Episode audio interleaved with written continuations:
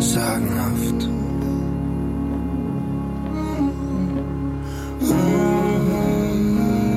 Gute Nachtgeschichten für Erwachsene.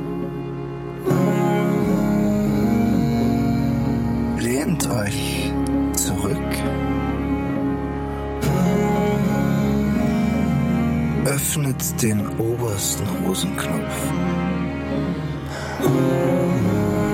Und vergesst nicht auf den Schlummertrunk.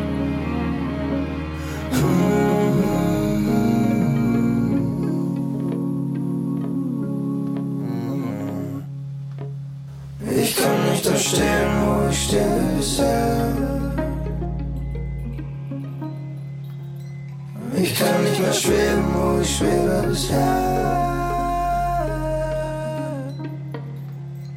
Wir können nicht mehr fliegen, wie wir fliegen bisher. Ich kann nicht da stehen, wo ich stehe bisher. Die Frauen aus Farnis von Anita Pichler und Markus Valaccia, erschienen im Heimon Verlag. Sommer wieder. Sommer wieder lebte mit ihren Leuten im hohlen Berg, im schwarzen Pardon.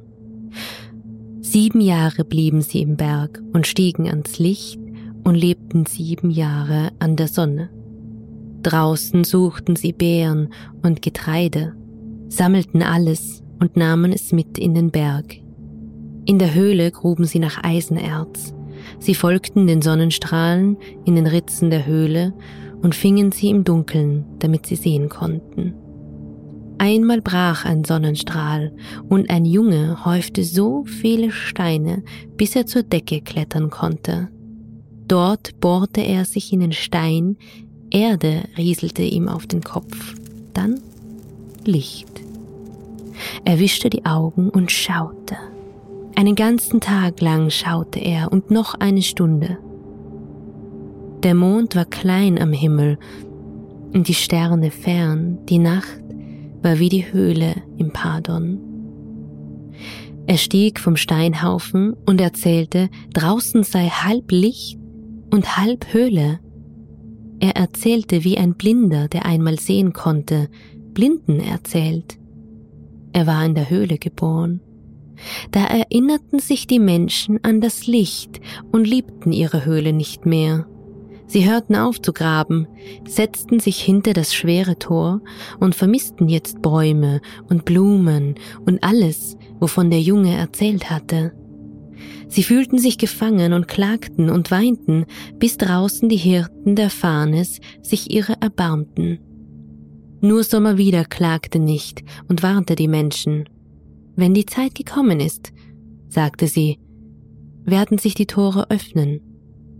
Sieben Jahre reift das Korn und sieben Jahre reift der Stein.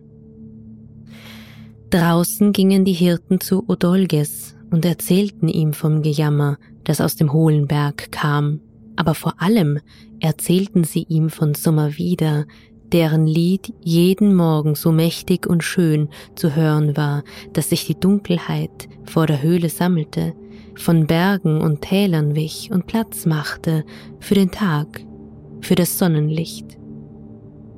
Da nahm Odolges sein steinernes Schwert und hieb sieben Tage in die Felsen, bis die Spitze golden wurde und der Stein sich auftat. Die Menschen drängten aus der Höhle über ihn hinweg, sie hätten ihn zertrampelt, wenn sich Sommer wieder nicht rettend vor ihn gestellt hätte. Doch kaum hatte Sommer wieder die Höhle verlassen, ging ein schreckliches Beben durch den Berg und durch ganz Farnis. Es wurde dunkel, und die Dunkelheit wich nicht mehr von der Erde. Die Tage lagen grau an der Nacht, die Sonne war verhangen, und der Mond hatte seine gelben Pfade verlassen. Sommerwieder stand am Eingang zur Höhle und weinte. Hättest du gewartet, Odolges, sagte sie, der Berg hätte sich geöffnet, und wir hätten sieben glückliche Jahre verbracht, hätten in Licht und Schatten gelebt, geschlafen und gewacht und wären satt zurückgegangen und befriedigt. Das Getreide wäre gewachsen, das Wasser geflossen und der Stein wäre aufgeblüht. So aber stockte das Wasser in den Bächen, selbst die Seen verschlossen sich im Eis. Odolges umarmte Sommer wieder. Sie zitterte vor Kälte, ihr Kleid aus den Fäden von Eisenerz wärmte sie nicht mehr. Er teilte sein Fell mit ihr und schlug die Spitze seines Stockes ins Eis, bis es barst. Aus der hohlen Hand gab er ihr zu trinken, und als die Nacht in einen grauen Tag überging, verließ er sie, um mit den Fahnes zu jagen. Die Bewohner aus dem Pardon hatten sich über ganz Fanis zerstreut und suchten schon Holz für ihre Hütten. Sommer wieder ging zurück in die Höhle, fand sie halb verschüttet. Langsam kletterte sie hinein, schob Gerollbrocken zur Seite und im Innern fand sie alles Korn zu Stein gefroren. Sommer wieder legte sich auf die steinernen Ähren und versuchte sie mit ihrem Körper zu wärmen, aber sie wurden nicht mehr zu Brot. Die Wärme von Sommerwieders Körper härtete sie nur noch besser. Und als Odolges zur Höhle kam, fand er Sommerwieder tot. Nur unter ihrem Körper blitzte und leuchtete es, die Ähren waren hart und scharf wie Messerspitzen. Die Fahnes brachen sie und steckten sie an ihre Stöcke und Schwerter und waren von nun an unübertreffbar mit ihren Pfeilen und unbesiegbar im Kampf. Von Sommerwieders versteinertem Körper und von ihrem Eisenkleid klingt jeden Morgen das Lied, das die Dunkelheit der Nacht von der Erde nimmt.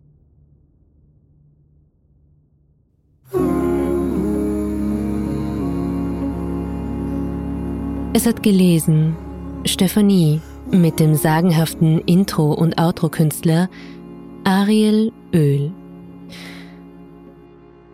Schön, dass du heute zugehört hast. Und wenn dir sagenhaft gefällt, dann freue ich mich, wenn du mich freiwillig finanziell unterstützen möchtest. Das kannst du tun auf steadyhq.com slash sagenhaft und dort ein Paket auswählen. Außerdem kannst du mir einen Kommentar und eine Bewertung auf Apple Podcasts dalassen. Ich freue mich aber auch, wenn du mir folgst auf Instagram und Facebook unter Sagenhaft der Podcast. Wenn du mir eine E-Mail schreiben möchtest, worüber ich mich übrigens ganz besonders freue, dann geht das unter sagenhaft der Podcast at gmail.com. Ich freue mich, von dir zu hören.